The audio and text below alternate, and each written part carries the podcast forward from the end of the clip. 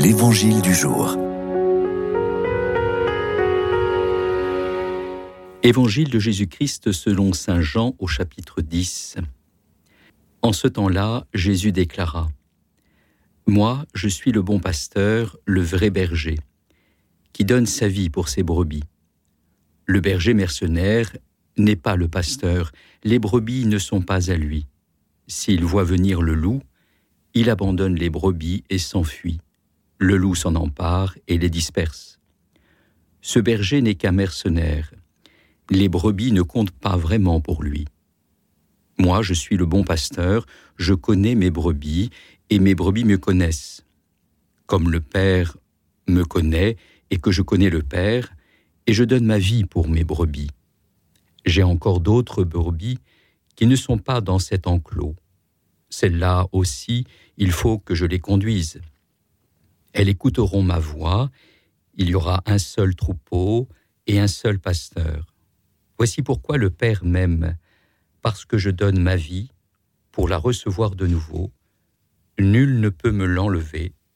Je la donne de moi-même. J'ai le pouvoir de la donner. J'ai aussi le pouvoir de la recevoir de nouveau. Voilà le commandement que j'ai reçu de mon Père. Le Seigneur Jésus se présente à nous aujourd'hui sous les traits d'un berger. Cette image bucolique du berger nous est familière. Pourquoi Jésus se compare-t-il à un berger et quel en est le sens? Il nous faut revenir aux saintes écritures pour en comprendre la raison. Elles sont la clé de lecture pour connaître la vraie identité de Jésus.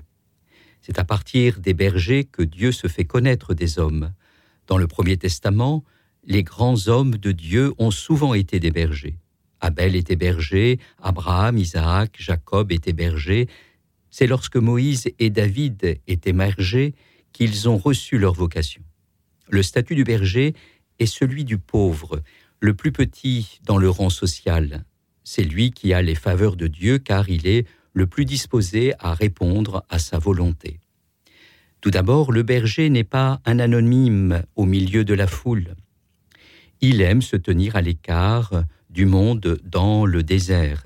Là, dans la solitude, il veille et demeure en harmonie avec le cosmos. Jésus se tenait souvent à l'écart du tumulte du monde pour veiller et prier Dieu. Le berger ne vit pas dans le bruit et le tumulte, il écoute le silence. C'est pourquoi, plus que les autres, il entend la voix de Dieu. Jésus a été en communion avec le Père à chaque instant de sa vie, dans une communion et une obéissance aimante. Jésus est le vrai berger, le bon pasteur, il rassemble les âmes pour les conduire sur le chemin de la vie éternelle. Jésus m'écoute et veille sur moi comme un gardien qui ne dort pas. Il me protège et me conduit sur les bons chemins.